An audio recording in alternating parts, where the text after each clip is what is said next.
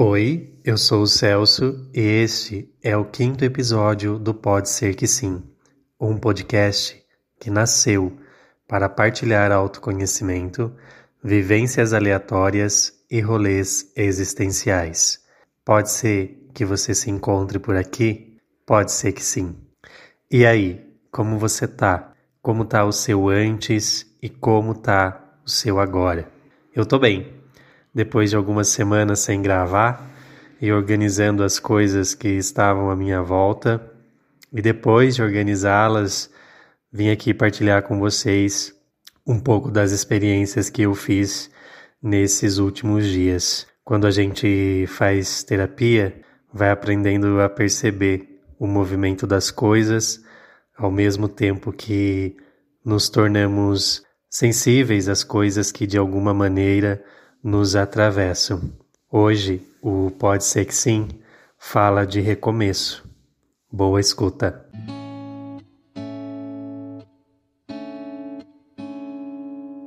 Quantas vezes você já precisou recomeçar? E qual foi o seu último recomeço? E será que a gente recomeça de fato? Ou será que a gente apenas muda a disposição ou a ordem das coisas? Há alguns meses atrás, eu partilhava com a minha terapeuta que um sentimento de angústia se esparramava dentro de mim e que eu estava com uma dificuldade de identificar suas raízes, identificar a sua origem.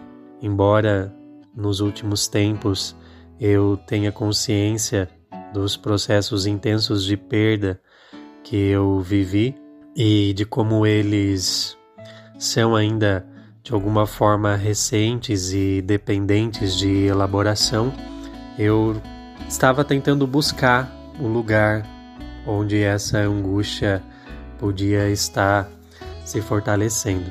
E como em todo o processo terapêutico, as respostas elas sempre vêm de dentro de nós, né? Elas se elas aparecem né, do, do diálogo que existe né, com o terapeuta e também daquilo que a gente sabe da gente, daquilo que a gente omite ou daquilo que por algum motivo a gente decide não mais tocar, mas que sempre está ali.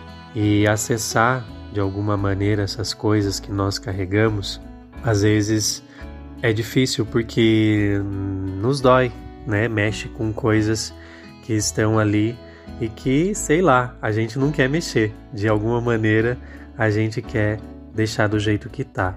E muitas vezes essas coisas elas vão ganhando força dentro de nós, por terem sido deixadas sem elaboração, por ter sido deixadas ainda não cicatrizadas, né? Tudo aquilo que a gente sente em algum momento acaba vindo à tona. E existir por si só já é angustiante. No século XIX viveu um, um filósofo dinamarquês conhecido como Kierkegaard, e uma das suas obras ele fala que a vida é sempre um salto no escuro.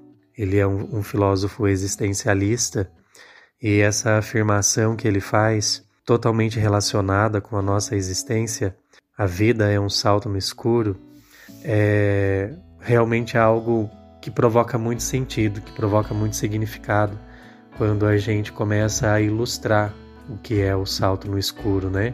A imensidão, a, a imprevisibilidade daquilo que vai se encontrar, a ideia de vazio, todas essas coisas vão compondo essa ilustração de que a vida é um salto no escuro. E eu acredito que por isso muitas vezes a vida, mesmo sendo bonita, ela também se torne tão angustiante.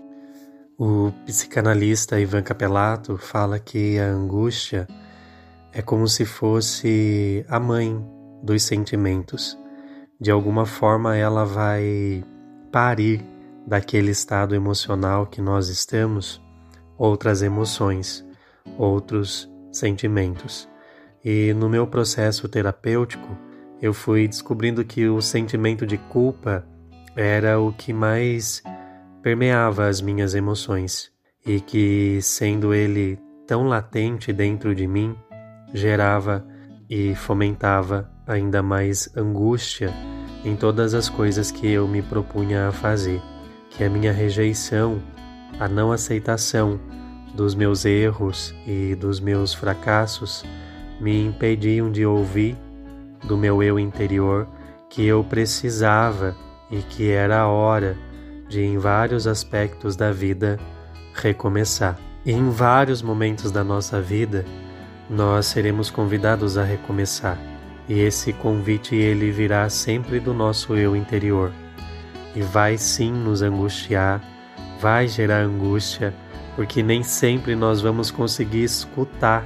E quando nossa escuta interior reconhecer esse convite para o recomeço, mesmo assim, não saberemos por onde ou não saberemos se queremos de fato recomeçar, porque recomeços doem, porque recomeços exigem o reconhecimento de que em algum momento da nossa vida, em qualquer esfera da nossa existência, seja no trabalho, na profissão, nas amizades, nos relacionamentos, num casamento, num namoro, recomeçar exige o reconhecimento que em algum momento nós fracassamos.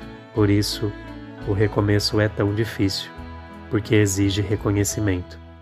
Exige a visita a alguns lugares só nossos, aos quais nós, em algum momento, por alguma razão legítima, deixamos para trás.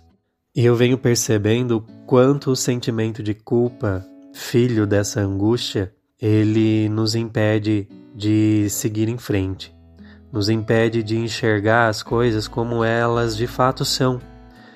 E uns dias atrás eu partilhava com uma pessoa muito querida sobre relacionamento, mais propriamente dito sobre términos de relacionamento, e como isso dói na gente, né? Como isso provoca na gente um, um desespero de não conseguir identificar, de não saber na onde a gente errou, mesmo quando a gente não errou, porque algumas coisas por elas mesmas não tinham como vingar, não tinham como dar certo. Mas o sentimento de culpa ele fica ali impulsionando a gente, né, no nosso interior, uh, tentando fazer com que a gente volte sempre no mesmo lugar e impedindo com que a gente prossiga, né, com que a gente veja as coisas com, com mais clareza e perceba que nem tudo está sobre o nosso controle. E é aí que tá, gente. Acontece que no recomeço não cabe a culpa. Recomeçar é justamente despejar a culpa do lugar que ela habita. Recomeçar é produzir-se novamente, é encontrar aquele lugar onde os pés do auto-julgamento ainda não pisaram é seguir a partir daquilo que não deu certo, sem segurar nas mãos o peso da culpa. Não existe recomeço com culpa. A culpa nos faz querer permanecer em lugares que não são mais nossos. A culpa nos faz olhar para o fracasso como se fôssemos, nos resumíssemos somente a eles. E nós não somos nossos erros. Nós não somos aquilo que não deu certo, nós não somos os nossos fracassos, somos recomeços, e nos recomeços cabem muitas coisas, menos a culpa.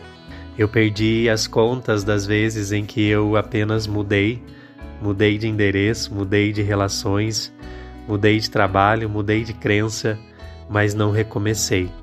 A culpa, ela parecia ser intransponível, e mudar não é recomeçar. Assine a carta de despejo dos sentimentos de culpa e recomece. Eu li um tempo atrás nos stories de uma amiga no Instagram uma frase muito legal, muito bonita. O pôr do sol é a prova que finais também podem ser bonitos. Recomece sem culpa.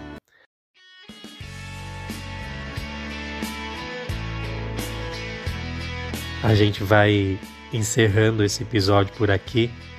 Eu estava com saudades de vocês, espero que isso tenha produzido significado para você e que de alguma maneira tenha te alcançado. Pode Ser Que Sim tem um perfil no Instagram, é o arroba Pode Ser Que Sim, o pode é com demudo, e no Spotify e no Deezer é Pode Ser Que Sim. Você pode seguir a gente lá, ativar o sininho com as notificações para episódios novos e compartilhar com os seus amigos. Um beijo para você, se cuida e até breve.